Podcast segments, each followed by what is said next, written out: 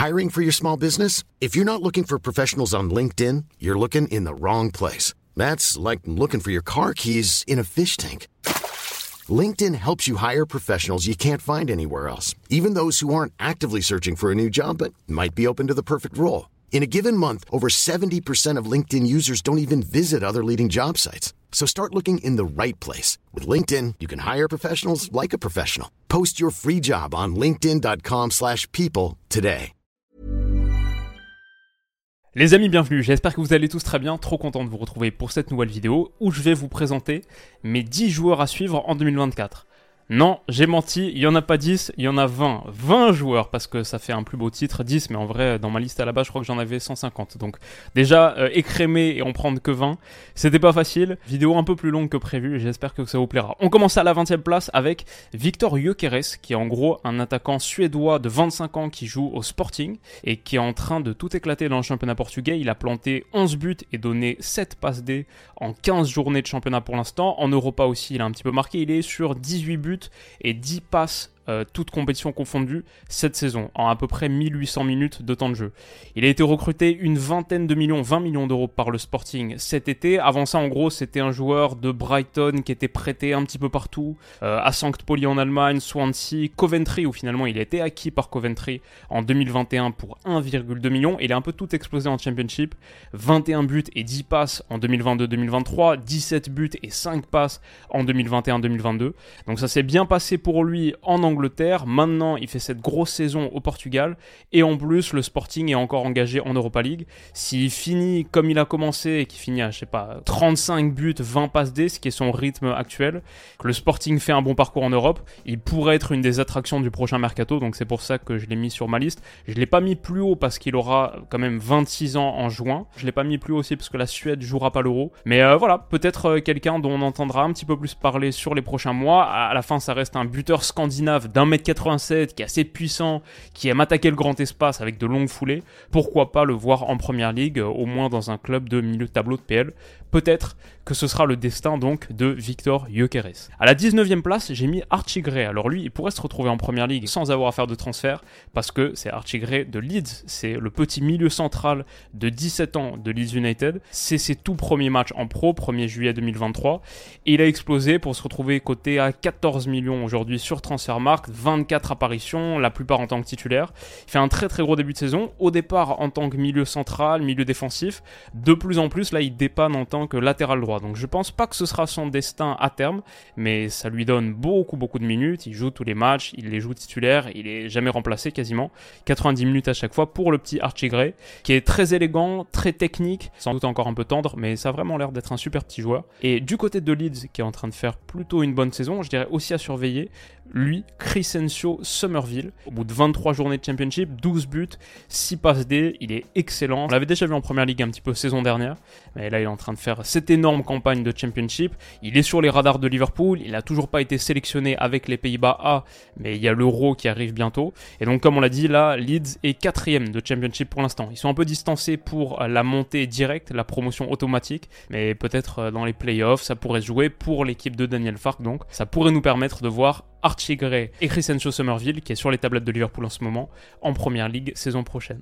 18ème place, j'ai mis Gift Orban, cet attaquant nigérian de 21 ans qui était euh, sur les tablettes de Tottenham cet été, qui a failli être recruté par les Spurs. Il est sorti un petit peu de nulle part. Si on regarde son parcours, il a été scouté par Stabæk, un club norvégien, en 2022, qu'il avait trouvé dans un petit tournoi local au Nigeria. C'est vraiment une histoire euh, sortie de nulle part. Il valait encore 100 000 euros le 2 août 2022, il y a un an et demi. Et derrière, il a totalement explosé. Il fait 24 euh, matchs en Norvège, 19 buts, 7 passes décisives. Donc il y reste pas. Hop, il est recruté par la Gantoise. 22 matchs de Jupiler et de Conference League confondus. Il a planté 20 buts. Mais cette saison, malgré 9 buts sur les matchs de Conference League et de qualification pour la Conference League, en championnat, ça se passe un peu moins fort. 17 apparitions, 3 petits buts seulement. Il y a un ralentissement de sa progression au point où même sa cote de valeur a baissé. Il est passé de 20 millions à 15 millions. Il n'a pas été appelé par le Nigeria à la Cannes. Alors après, le Nigeria déborde de talent offensif. C'est pas les attaquants qui manquent, mais quand même, euh, je pense qu'en début de saison ou fin de saison dernière, avec ce qu'il faisait à la Gantoise,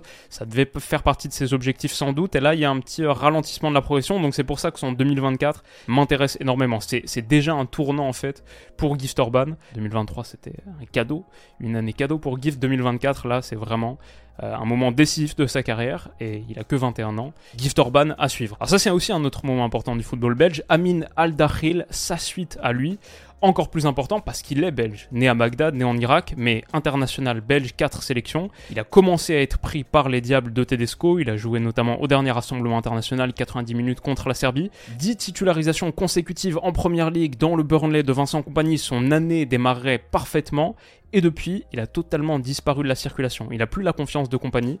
Il a joué 20 minutes depuis fin octobre.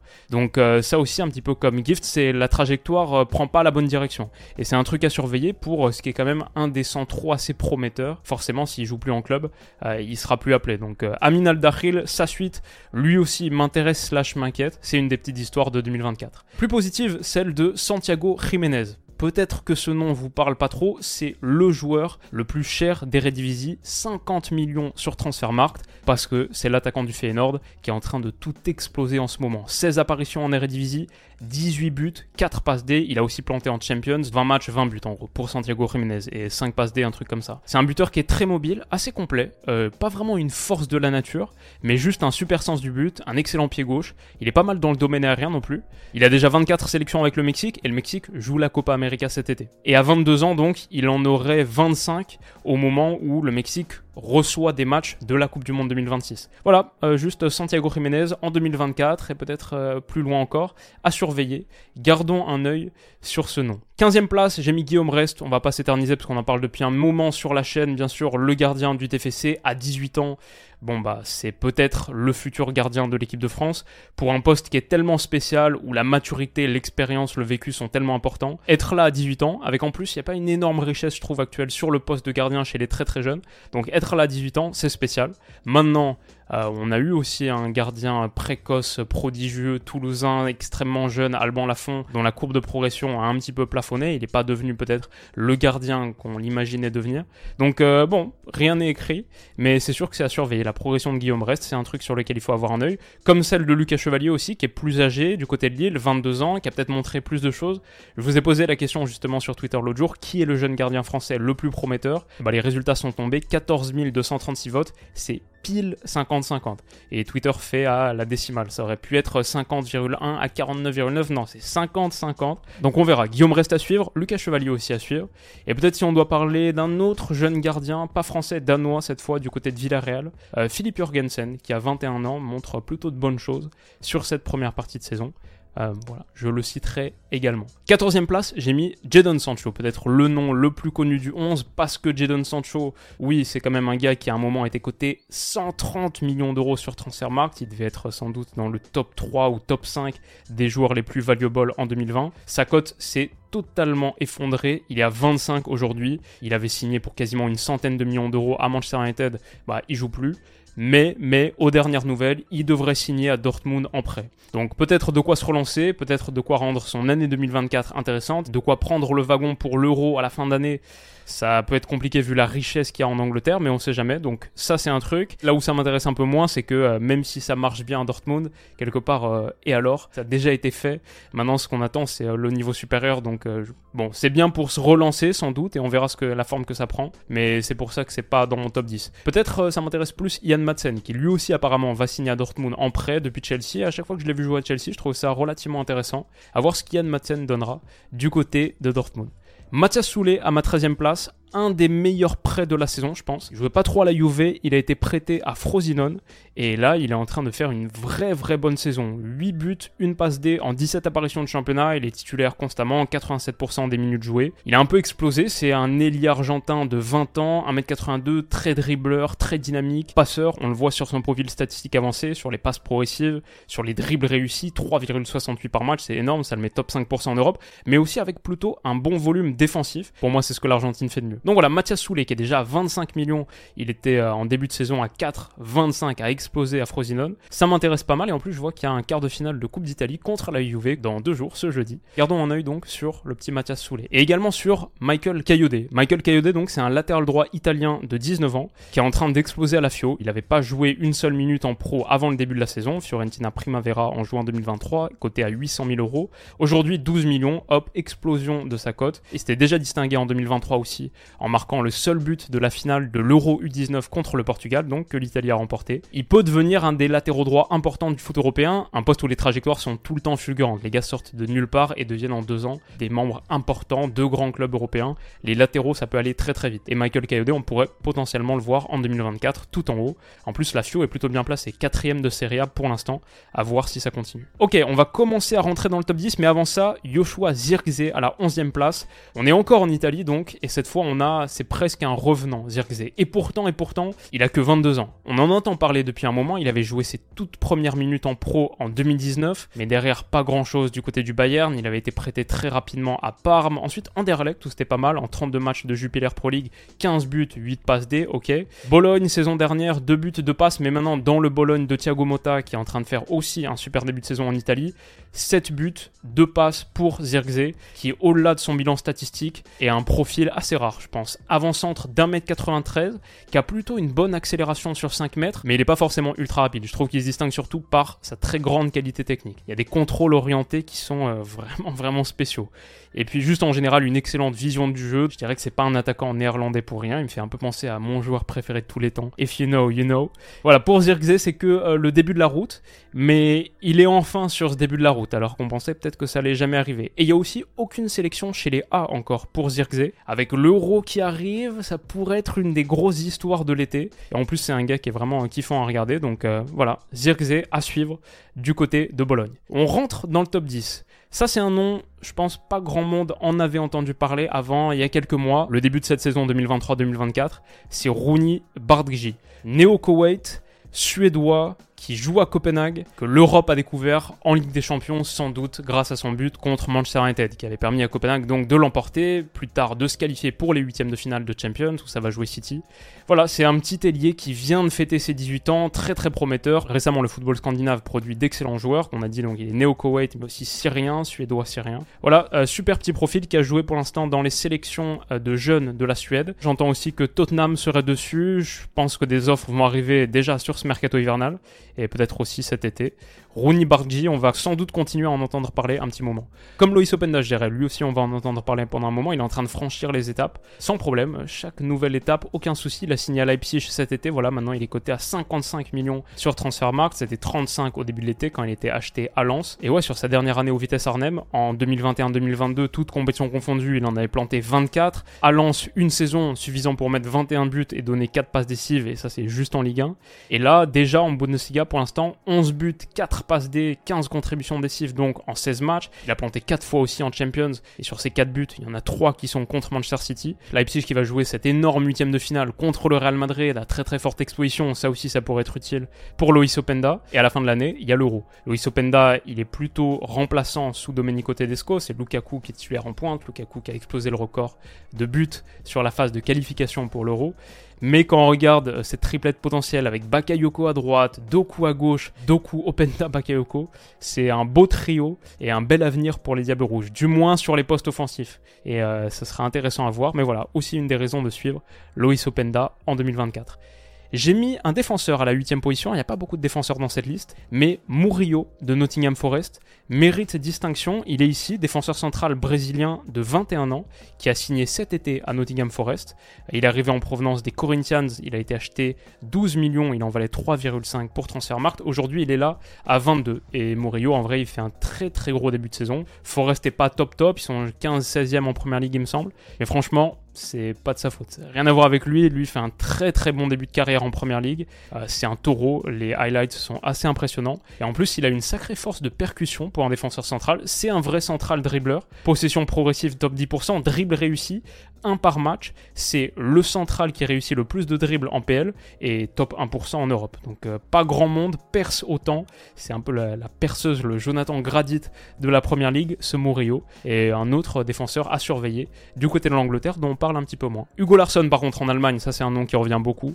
C'est un des très très gros talents de Bundesliga. Voilà, il est là. Le milieu de terrain suédois, encore un suédois, né en 2004, donc 19 ans, 1m87, évalué déjà à 28 millions sur Transfermarkt. Il était au début de saison à 9, le montant pour lequel Francfort l'a acheté cet été à Malmö. Il est arrivé, il est déjà le boss de l'entrejeu, souvent aux côtés de Mario Götze dans ce tandem du milieu de terrain 3-4-2-1 pour Francfort. À 19 ans, il dégage une maturité vraiment impressionnante, c'est un peu un 6-8 mais qui peut se projeter aussi. Malgré son 1m87, il a beaucoup de mobilité, pas que du contrôle, de la percussion aussi, super intelligence de jeu. C'est peut-être un mini Jude Bellingham dans le profil, c'est un Hugo Larsson, on va dire. Et il est vraiment impressionnant. Donc, euh, un super, super joueur. Il fait une année extraordinaire Francfort, comme quelques autres qui seront dans la liste complémentaire. Sixième place après Hugo j'ai mis un autre milieu de terrain de Bundesliga, Alexander Pavlovic, qui a aussi 19 ans et qui joue du côté du Bayern. Il a moins joué qu'Hugo Larsson pour l'instant cette saison, moins de minutes, mais il était très très bon à chaque fois que je l'ai vu. Assez similaire aussi, milieu défensif, 1m88, 19 ans donc, comme on a dit. Cette zone là au milieu,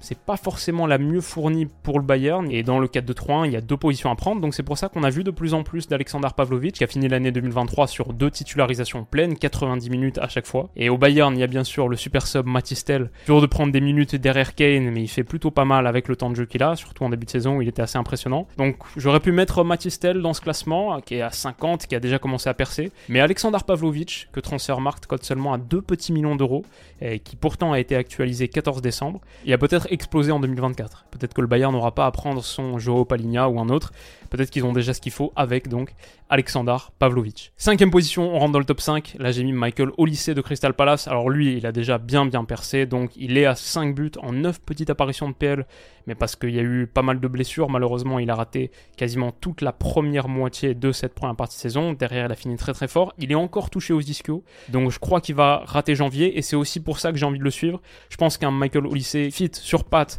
avec des soucis de blessure derrière lui, ça peut être un des gros talents qui compte sur les années à venir en PL. Mais il y a cette blessure récurrente à surveiller, il y a des petits problèmes physiques, donc, euh, donc voilà, c'est un truc. En tout cas, c'est un gros talent, gros joueur, qui commence à percer l'écran en première ligue. Comme Cole Palmer, qui a beaucoup été couvé à Manchester City, qui a joué des bouts de match de temps en temps et qui montrait déjà des choses intéressantes. Mais là, dans euh, la pépinière de talent qu'est Chelsea, il est en train de s'imposer comme étant le talent numéro 1. Il a fait un très très gros début de saison. Ça semblait être un achat presque un peu euh, luxe, peut-être pas nécessaire, pris sur le dernier jour du mercato estival pour 47 millions d'euros. Ça semblait beaucoup pour Chelsea. Mais la qualité technique qui montre, la maturité et le volume de jeu énorme. Voilà, mon idée pour 2024, c'est que Cole Palmer, c'était un joueur qui était prometteur à City. Là maintenant à Chelsea, il a l'opportunité de devenir peut-être le visage de Chelsea et donc un des visages de la Première Ligue. Il a été appelé au dernier rassemblement international aussi par Southgate, donc il arrive euh, juste à temps pour se mêler à la course pour l'Euro, même si la concurrence sera rude. Ça rend aussi son 2024 très très intéressant. Et enfin sur le podium, troisième place, j'ai mis d'abord Bilal El Khanous, véritable prodige du football marocain, c'est un joueur que je trouve extraordinaire et il a déjà commencé à montrer tellement de choses, 3000 minutes, toutes compétitions confondues, un des joueurs qui a le plus joué sur cette première partie de saison en Europe, tout championnat confondu, à 19 ans, progresse vitesse éclair, c'est un joueur que je trouve électrique, tellement kiffant, progression linéaire, ça se passe bien pour lui en club, commence à avoir de plus en plus d'opportunités avec le Maroc, je pense que ça pourrait être un des joueurs majeurs de cette Coupe d'Afrique des Nations et ça peut devenir si la mentalité suit euh, ce qu'il montre sur le plan technique, tactique, la maturité et le volume de jeu qu'il a, si la mentalité suit, honnêtement, il n'y a pas de raison que Bilal El Khanous devienne pas, comme je le disais dans ma vidéo avec Stan, un des joueurs qui compte dans le foot européen. Il en reste deux, et ces deux énormes cracks. D'abord, Legnoro, du côté de Lille, il vient d'avoir 18 ans, il a eu 18 ans en novembre. Déjà un patron à Lille qui est pisté par le Real, le Bayern, Liverpool, le Paris Saint-Germain. La France forme beaucoup d'excellents défenseurs centraux. C'est peut-être le plus prometteur de tous à l'heure actuelle. Il a tout et il a déjà explosé. Donc en 2024, il faut juste continuer à le suivre, comme celui que j'ai mis à la première place de ce classement, bien sûr, bien sûr, Warren Zaire Emery. Parce que 2023, ça a été son année. Ça a été l'année de la révélation pour un gars qui a percé en Champions, qui a connu sa première sélection avec l'équipe de France. Pourquoi est-ce qu'il faut continuer de le suivre en 2024 Bah parce que pour moi, c'est que le début. Je pense vraiment qu'on a un des plus gros talents du foot européen devant nos yeux. Volume de jeu, vitesse de sa progression, maturité tactique, QI foot, intensité défensive, volume d'effort, mentalité, tout ça, tout ça à 17 ans. Le foot européen pose des jalons sur sa progression, des temps de passage, il explose tout. Il a qualifié le PSG pour les huitièmes de finale de Champions, joueur le plus jeune de l'histoire de l'équipe de France post-seconde guerre mondiale, buteur sur, au bout de quelques minutes de jeu avec les Bleus. Ses temps de passage sont fous et c'est difficile pour moi de l'imaginer ne pas être une pièce majeure de l'équipe de France à l'Euro. Je sais que ça arrive très très vite et je sais que voilà, le milieu de terrain avec Rabiot, Griezmann et Chouameni, il a bien fonctionné à la dernière Coupe du Monde, mais honnêtement, Zaire Emery, je pense qu'il va se rendre indépassable. En tout cas, c'est la trajectoire que sa courbe dessine. Il est tout en haut, mais du coup la pression aussi. Il y a d'énormes échéances pour son club, pour son pays, où il pourrait être déterminant, avant même d'avoir passé son baccalauréat. Donc c'est la raison pour laquelle je mets Zaire Emery tout en haut de cette liste. J'ai essayé de faire une petite liste complémentaire aussi, quelques gars qui franchement pourraient être aussi dans les 20, Xavi Simons qui a énormément percé en 2023, donc peut-être que ça faisait un petit peu redite par rapport à certains, mais 2024, il y a un très très gros affrontement en Ligue des Champions contre le Real Madrid, comme pour Openda on en a parlé, ça va être un sacré révélateur, lui en plus le gars formé au Barça contre le Real, etc. Il arrive à l'Euro avec les Pays-Bas, avec déjà un certain statut. Il doit être sans doute le leader offensif d'une équipe qui a des ressources intéressantes, mais un petit peu moins sur le dernier tiers. Donc Xavi Simons, il doit aussi jouer un rôle avec les Oranges. Et enfin, retour au PSG à la fin de la saison. Ou en tout cas un mercato estival qui promet d'être euh, un petit peu costaud. Donc plein de raisons de suivre Xavi Simons en 2024. Comme Takekubo aussi, quelle photo. C'était aussi une des histoires de 2023, mais la Real Sociedad, euh, en plus contre le Paris Saint-Germain, il y a la Coupe d'Asie qui arrive pour lui aussi, et il est en train d'exploser. Donc Takekubo à suivre. Timo Werner qui apparemment va retourner en première ligue, va être prêté là à Tottenham. Est-ce que cette fois Timo Werner en première ligue sous Postecoglou, ça peut marcher? Bobby Firmino qui peut-être peut-être reviendra en PL aussi. Apparemment ça se passe pas top à Al en Arabie Saoudite et euh, Fulham serait dessus. Donc euh, si on retrouve Bobby Firmino en PL, c'est pas pour me déplaire. Kobe Mainu du côté de Manchester United, il était dans ma liste initialement et je sais pas trop pourquoi il en est sorti. Un petit peu comme Pavlovic, un de ces milieux centraux prometteurs, de gros clubs, à voir le nombre de minutes exactement dont il peut disposer, mais à chaque fois que je le vois, je le trouve intéressant J'aime bien Antoine Griezmann aussi, mais je le mets pour une raison totalement différente. Il peut finir meilleur buteur de l'histoire de l'Atlético Madrid. Avec son prochain but, il le deviendra. Si l'Atlético performe bien en Champions, et pourquoi pas, ça pourrait l'amener pas trop loin d'une bonne position au Ballon d'Or si derrière en plus l'équipe de France remporte l'Euro et qu'il est aussi bon qu'il l'était à la Coupe du Monde. Sur le niveau de jeu actuel, sur ses performances récentes en équipe de France, si toutes les étoiles s'alignent, peut-être que le 2024 de Griezmann sera la plus belle année de sa vie. Il y a Mohamed Ali Chou aussi, ça a rien donné du côté de la Real Sociedad. Il revient en France, il a signé à Nice, ça me plaît. Ousmane Diomandé du Sporting Portugal, on a parlé de Victor Gyökeres du Sporting, mais derrière en défense centrale, il y a un petit prodige, un des défenseurs les plus prometteurs, l'ivoirien Ousmane Diomandé, qui en plus va jouer la Coupe d'Afrique. Dans ma liste complémentaire, je mets aussi Arthur Vermeeren de l'Antwerp. Je mets à la fois Vitor Roque, qui est déjà arrivé au Barça, et Hendrik, qui arrivera un petit peu plus tard cet été, mais c'est aussi en 2024. Je mets John Buchanan, qui aura pas trop de mal sur son changement de maillot, parce qu'il a signé à l'Inter. J'avais raté cette information. Il vient de signer à l'Inter, là, au mercato hivernal. On en parlait pas mal à l'époque de la Coupe du Monde sur la preview Canada. J'aimais pas mal ce profil. À l'Inter, là, pour 7-8 millions d'euros, s'il a du temps de jeu. Un truc à suivre, en tout cas, pour l'Inter qui fait une très très belle saison. On a aussi du côté de Giron tous les joueurs dont on a parlé dans la dernière vidéo, mais particulièrement si je dois en retenir 4. Gutiérrez qui est là sur la miniature, le latéral gauche ex-Real Madrid. Yann Couto, le latéral droit brésilien-portugais de 21 ans, là prêté par City. Dovbik, l'avant-centre ukrainien, et Savio aussi, le petit ailier euh, prêté par les stacks euh, du City Group. Quatre joueurs sur lesquels il faut garder un œil, comme du côté de City aussi Oscar Bob, le norvégien, dommage que la Norvège joue pas l'euro. Javi Guerra, le milieu central de Valence, et puis deux Algériens, Mohamed Amoura, qui est en train de tout éclater à l'Union Saint-Gilloise, peut-être dès la Coupe d'Afrique, on va voir des choses intéressantes, et Fares Shaibi, qui est ici, et l'ex-Toulousain, qui est en train de faire de belles choses à l'Eintracht, comme aussi un autre gars qu'on va voir, qui est pas algérien, qui est égyptien, qu'on va voir à la Coupe d'Afrique, c'est Omar Marmouche, euh, l'avant-centre, qui est déjà à 7 buts en Bundesliga et 4 ou 5 en Europe avec l'Eintracht. On voit d'ailleurs euh, le petit Hugo Larsson qui est ici à l'arrière-plan. Voilà, beaucoup de jours à suivre. Je crois que j'avais aussi un Dominique Solanke qui est plutôt intéressant à Bournemouth sur ce début de saison, Samu Omorodion, quelques joueurs ici et là. Mais je crois qu'on a fait une synthèse au moins respectable. Si c'est le cas, si vous avez apprécié cette vidéo, si vous l'écoutez en podcast, bah, merci. Euh, vous pouvez mettre un commentaire si c'est sur YouTube, un petit pouce bleu aussi, et pourquoi pas vous abonner à la chaîne, ça me ferait très plaisir. Rendez-vous très vite pour la prochaine vidéo, prenez soin de vous, et à bientôt. Bisous.